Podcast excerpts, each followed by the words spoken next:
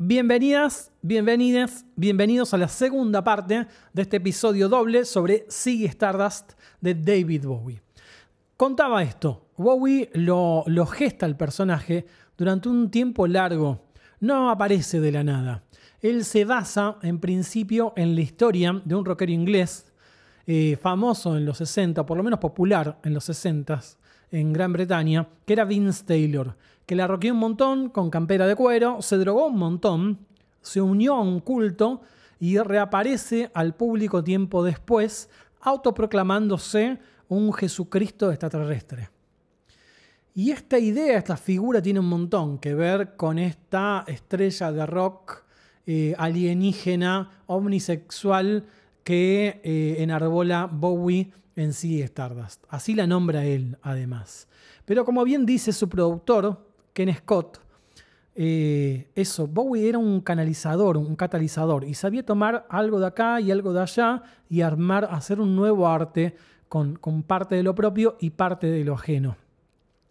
Y entonces toma, por ejemplo, el nombre Siggy lo ve desde el, en, el tren, es un cartel que ve en, una sastrería. Y el Stardust es más, más jugoso todavía, porque durante los 60 en Estados Unidos hay un texano que es el Legendary Stardust Cowboy, que es un pionero de un subgénero, podríamos decir, del rockabilly, que es el psychobilly. Y entonces el nombre de Ziggy Stardust se compone de esas dos cosas. Además, él ya admiraba el trabajo del diseñador japonés Kansai Yamamoto y lo va a convocar durante la gira eh, de presentación de, de Ziggy Stardust eh, al Roxy de Nueva York. Y cuando Bowie siente que, está en posición de poder convocarlo y trabajar con él, lo llama y horas después eh, Bobby está bajando del techo, colgado del techo del Roxy, vistiendo ese legendario body eh, que es desigual, que tiene una pierna sí y otra pierna no, a rayas, que parece medio como un pullover navideño tejido, el, estampado que tiene, y empiezan una relación que va a durar muchos años. Y Yamamoto va a hacer un montón de vestuario después para Bowie. y va a ser notorio su, arte también mundial, va a ser conocido su arte mundialmente por esta fusión, este trabajo con, David. El corte de pelo, que parece unos tijeretazos así al azar, le llevó semanas a David lograr ese corte que expresaba exactamente lo que él quería para el personaje. Otro detalle más importante también en ese momento de la carrera de Bowie es esta asociación, así como la que tiene con Yamamoto, la que tiene con el fotógrafo Mick Rock, que es un fotógrafo emblemático del rock, pero a la vez que es quien mejor logra retratar a Ziggy Stardust, logra como unas fotos increíbles, las van a encontrar. Eh, hay una en la que, por ejemplo, Bowie le está lamiendo la guitarra a, Mick Ronson, eh, o en todas las performances de Bowie eh, las fotografías de, Mick Rock la rompen y la rompen mal. Y decía esto, Bowie construye el personaje durante un tiempo e incluso le va a pasar que, terminada la grabación, empieza a hablar con los medios para generar un run run, una intriga, generar como esta cuestión, esta idea apocalíptica de, y alienígena de la invasión. Recuerden que estamos en 1972, ¿no? O sea, y esto es como, se vuelve como muy palpable hay fans que se empiezan a desquiciar y realmente empiezan a creer que eh, sí, Stardust y su banda son alienígenas que están tocando música acá en la Tierra. Em, Bowie le da una entrevista al legendario escritor beatnik William Burroughs para la revista Rolling Stone. Eh, bueno, y si no escucharon el episodio anterior y no escucharon el disco después de escuchar el episodio, se los voy a respoilear, pero ya les había dicho esto. El disco de 11 canciones termina con Rock and Roll Suicide. Y Bowie le cuenta entonces en esta entrevista a Burroughs que lo que le pasa a Ziggy Stardust es que es visitado en sueños por estos seres que son los seres infinitos que le avisan de la llegada de un hombre de las estrellas que va a salvar a la humanidad. Y a Ziggy se le empiezan a, a cruzar los cables y empieza a pensar que es él el hombre de las estrellas que ha venido a salvar a la humanidad. Y además le sucede que eh, estos seres del infinito son de otro plano y están hechos de antimateria. Y para poder tener algún tipo de corporeidad eh, en la Tierra, lo que hacen es empezar a morder el cuerpo de Sigue Stardust mientras él está tocando la canción Rock and Roll Suicide en el escenario y se lo comen todo para lograr venir acá. Ese es el final de todo el disco, es el final de esta tragedia.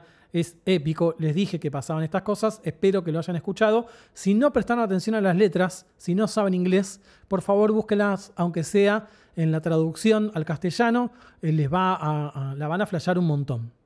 Con respecto a las, canciones, bien digo, la mayoría de las canciones se habían grabado durante las sesiones del disco Hanky Dory.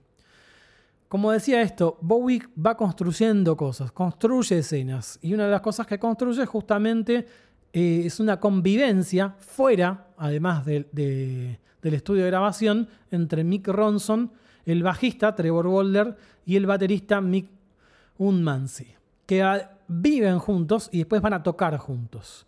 Y de hecho, eh, graban todo, casi todo, eh, Sigue Stardust, en 10 días. Porque además el productor Ken Scott dice esto, dice que él trabajó en estos cuatro discos con Bowie y Bowie era una persona que sabía muy bien lo que quería, que te pedía el 110% de, de lo que vos podías dar y que entraba al estudio a cantar lo mejor posible, ya convencido de lo que quería hacer. Y que de estos cuatro discos, el 95% de las grabaciones de voces son la primera toma. Porque si además la banda empezaba a dar vueltas y grababa dos, tres, cuatro tomas, Bowie se aburría y quería pasar otra cosa. Entonces, eh, dentro de las particularidades de las canciones está que este disco se graba muy rápido. Y de hecho, Five Years se graba y es un hitazo. Y para toda la, comunidad artística que está haciendo este disco, es una gran carta de presentación de lo que va a ser el disco. Y cuando Bowie se lo manda a la discográfica RCA, RCA se lo rebota. Y le dice que de lo que está escuchando, no, no, no encuentra un single. Que no, no, no ve un disco ahí. Bowie no demora nada, compone Starman, quita un cover de una canción de Chuck Berry que es Around Around, que estaba dentro de la lista de temas, y se lo devuelve a RCA. De hecho, hay varias canciones que quedan afuera. Eh, había una versión de la canción de Jack Brel que queda afuera. Hay una canción muy rara que se llamaba The Superman, que mm, David la termina cediendo para un álbum a beneficio de eh, una movida que iba a terminar siendo uno de los festivales más conocidos del mundo. La movida justamente esa, esa amalgama que iba a terminar siendo el Festival Glastonbury. Y mm, David le cede esta canción que también queda fuera del álbum. Otra canción que tiene una particularidad eh, y una historia es It Ain't Easy, donde David necesita escuchar unos teclados y llama en ese momento joven como él, Rick Wakeman. Si no saben quién es Rick Wakeman, bueno, va a ser una leyenda del rock y del pop. Eh, David lo llama, toca los teclados para esa canción y el mismo día que Bowie le propone a Wakeman que se una a la banda, por su parte, la banda Yes le dice también a Wakeman que se una a la banda. Y Wakeman le dice Yes a Yes, se va con esa banda, hace otra historia de la cual eh, hablaremos en su momento, porque es increíble. Eh, todos los discos de Yes con Wakeman son increíbles. Y ahí termina la historia, en principio, de aquel que podría haber sido otro legendario miembro de la banda de Bowie. Suceden muchas cosas además cuando eh, está por surgir, está, por lanzarse el disco. Como decía esto, David se pasa entre el momento que termina la grabación y que se va a hacer el show de presentación, se la pasa hablando con los medios, generando un rum rum, eh, armando como esta, construyendo el personaje, la paranoia. Todo el tiempo empieza a presentarse ya directamente eh, dragueado, luqueado como Siggy Stardust. Y el día anterior al debut de Siggy en el escenario, él le confiesa a la revista Melody Maker que es gay. Esto es un escándalo y arma como un revoloteo acerca de este show que es increíble. De todas maneras, cuando se lanza el disco, no le va bien.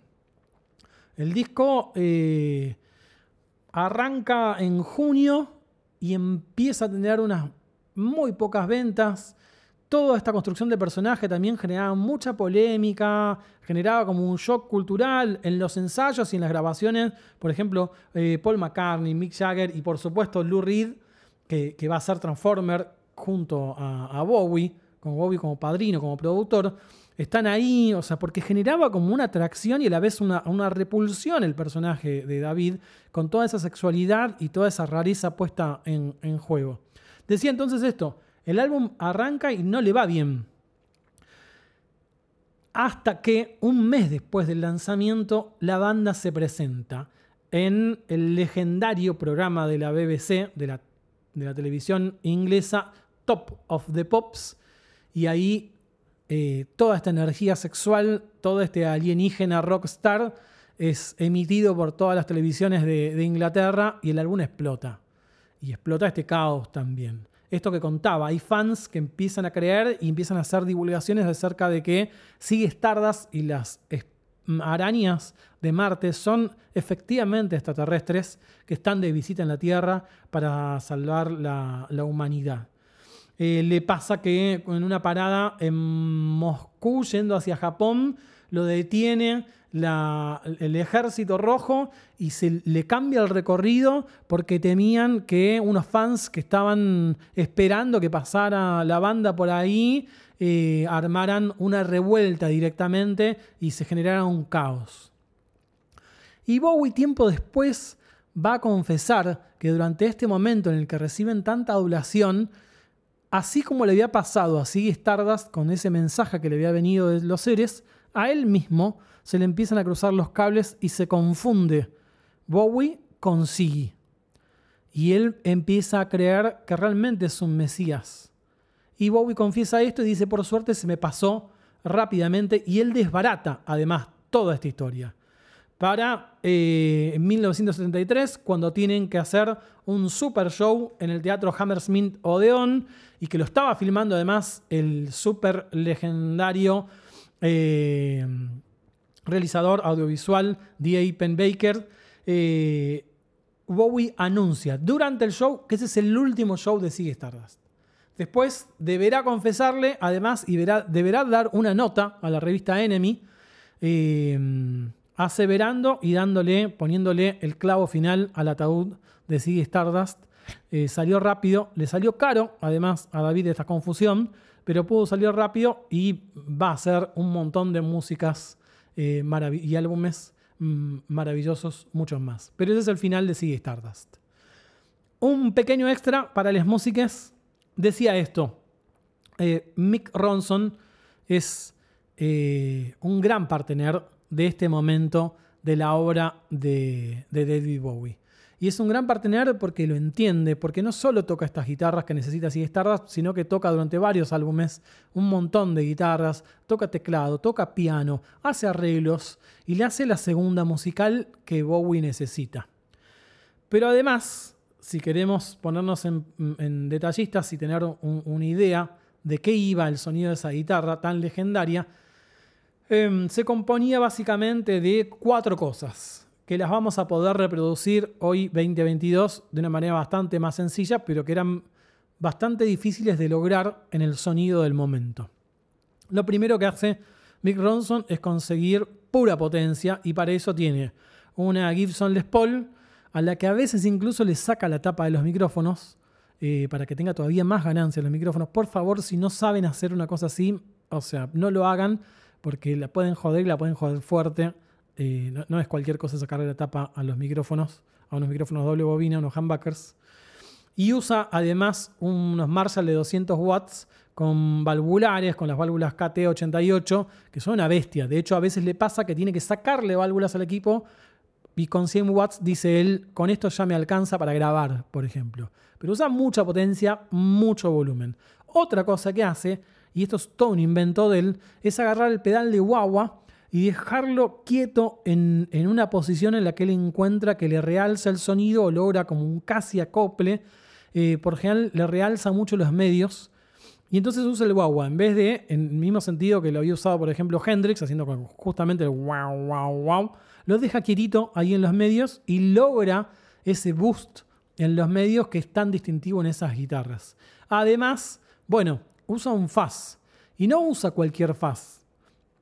Resulta que el fuzz que usa él había solo mil copias, hubo, existieron solo mil copias de ese fuzz y era uno que había sido eh, de Pete Townsend, de, de Who, que se lo, le termina llegando a él. Es una, una versión rara del Tom Bender con un chip bastante malo y demasiado volátil, que después la, fábrica lo termina cambiando. Pero bueno, termina siendo en la combinación de, sonidos esta magia, ¿no? Ese sonido distintivo del fuzz que usa Mick Ronson. Y otra cosa que usa, eh, y que es bastante distintiva, son los pedales de eco. Usa el Ecoplex y el Roland Space. Lo bueno para todos nosotros es que podemos ser fans y queremos tocar esas guitarras mágicas de Mick Ronson, digo, es que todo esto puede ser emulado, tanto sea virtualmente con una buena placa de sonido y unos emuladores, como con pedales. A esta altura ya hay pedales que eh, van en cada parte de la cadena de sonido, pueden conseguir un fuzz que sea muy parecido. Eh, de hecho, Fulltone, por ejemplo, tiene un auto wah que, recrea ese sonido estático del wah estático que usaba él. Eh, y con respecto a, los pedales de eco, tenemos muy buenas versiones si, quieren usar eh, alguna que no salgan los miles de dólares que saldría un Ecoplex. Esto ha sido todo. Un poco de nerdeada de instrumento, eh, de nerdeada guitarrística, eh, un montón de data súper jugosa. No sé si va a suceder con todos los álbumes que sean dobles, pero ese tenía como un montón de cosas el personaje, la banda, las canciones, las presentaciones, el rum rum, esta demencia que, sucede eh, cuando, cuando empieza a, rodar y a girar Sigue Stardust y hasta acá llegó entonces. Muchísimas gracias por escuchar. Mi nombre es Mariano Díaz. Esto fue otro episodio de Vine por la Música, la segunda parte de David Bowie y Sigue Stardust.